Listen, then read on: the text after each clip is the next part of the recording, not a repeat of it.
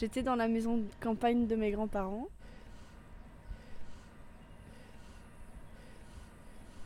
Et en fait, euh, il y avait un chat qui était gris.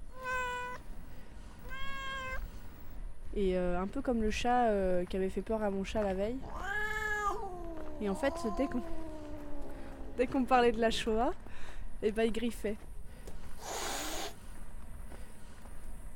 Et il était super violent, il faisait pas que griffer, il sautait dessus. Et en fait, je me suis rendu compte que, que c'était un faux chat. c'était un chat mécanique.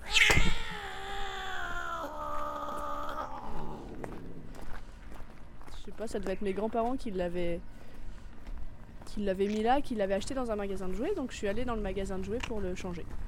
Voilà. Après, je sais plus.